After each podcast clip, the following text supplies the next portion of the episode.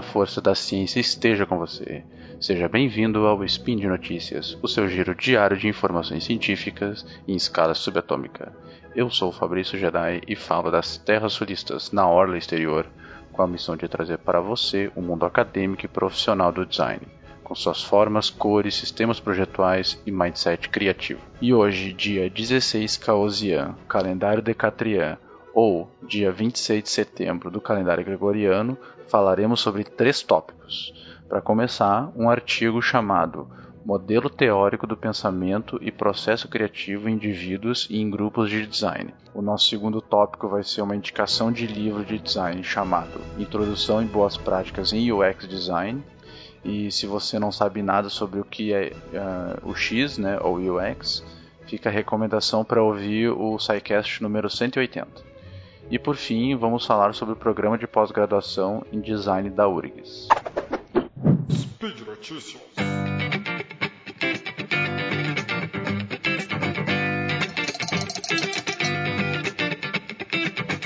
E no programa de hoje, eu trago para vocês o artigo Modelo Teórico do Pensamento e Processo Criativo em Indivíduos e em Grupos de Design.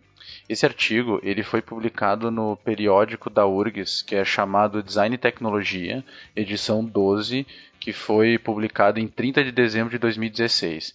E ele é de autoria da Priscila Zavadil, que é uma doutora em design e professora da URGS, pelo professor Régio Pierre da Silva, que é doutor em engenharia da produção e também coordenador do programa de pós-graduação em design da URGS, e pela Kátia Schimmel. Kátia Schimmel professora da Escola Superior de Artes e Design, a ESAD, em Portugal.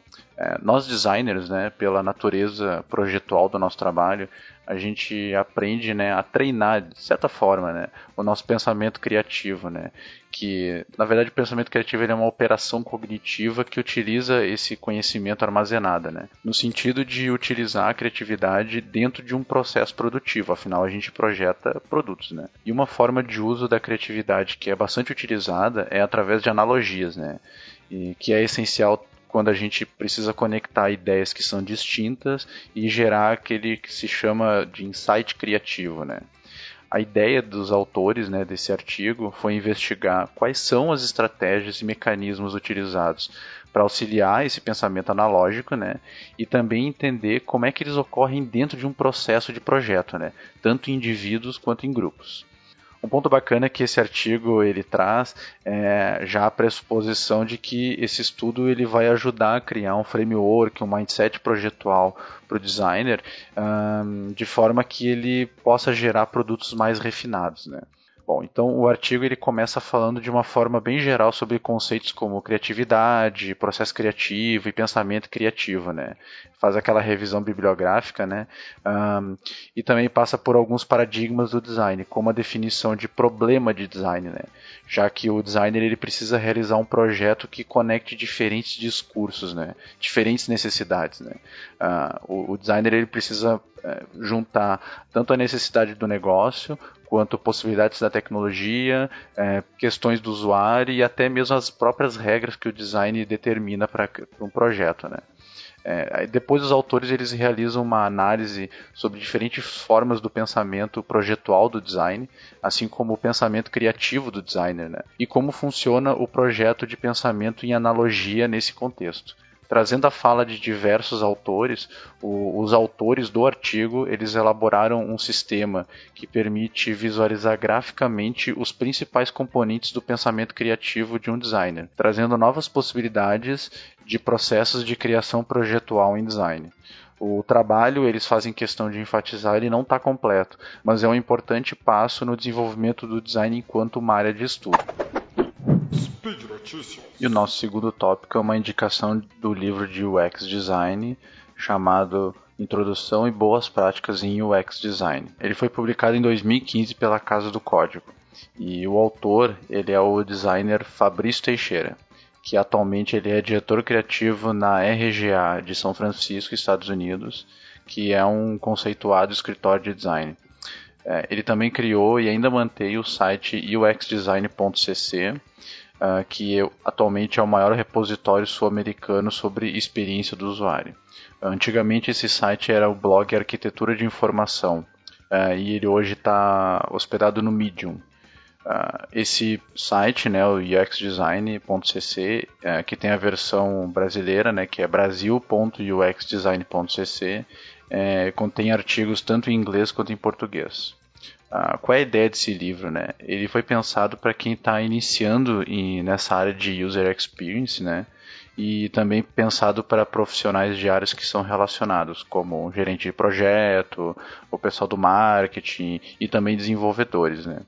Ele traça um panorama bem atualizado do, do que, que o mercado entende hoje sobre o que, que é o X, né, User Experience, é, também analisando o grau de maturidade dessa nova área do design. Né? A primeira parte do livro são definições básicas, além de uma longa lista de entregáveis de UX, Uh, os entregáveis são basicamente documentos que vão sendo criados, gerados ao longo do projeto, né? E também tem um capítulo dedicado especialmente a protótipos e wireframes. Lá na segunda parte, o autor fala das boas práticas de UX. Uh, na terceira parte do livro, ele fala das armadilhas, das pegadinhas, né? Ou basicamente o que não se deve fazer em termos de user experience.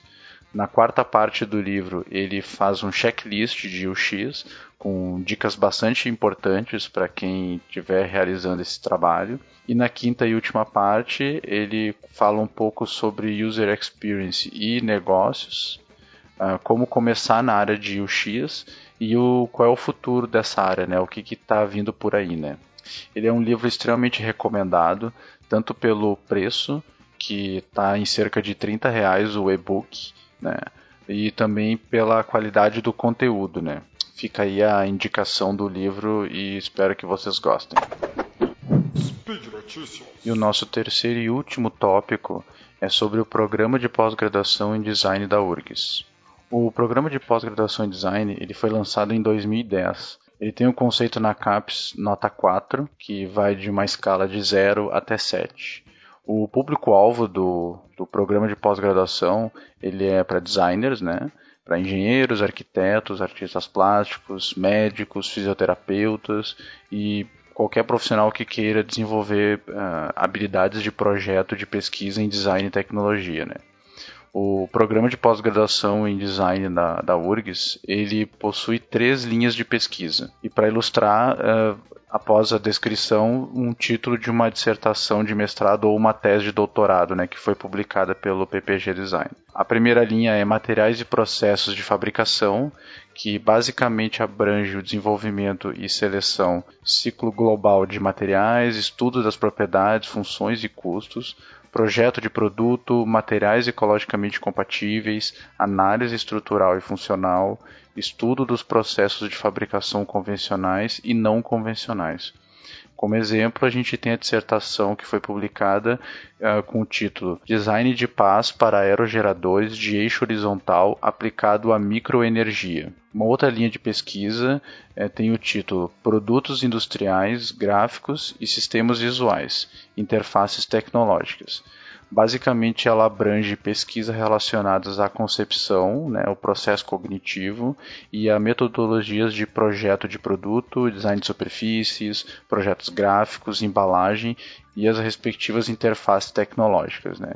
Como exemplo, a gente tem a dissertação que foi publicada com o título Processo de Seleção de Cores no Projeto de Produto Orientado ao Bem-Estar. E por fim, a, a, última linha de pesquisa do programa de pós-graduação em design da URGS uh, tem o título Design Virtual e ela basicamente abrange pesquisas relacionadas ao desenvolvimento de produtos através de ferramentas computacionais que permitem a virtualização do processo de projeto, visando a otimização. Né?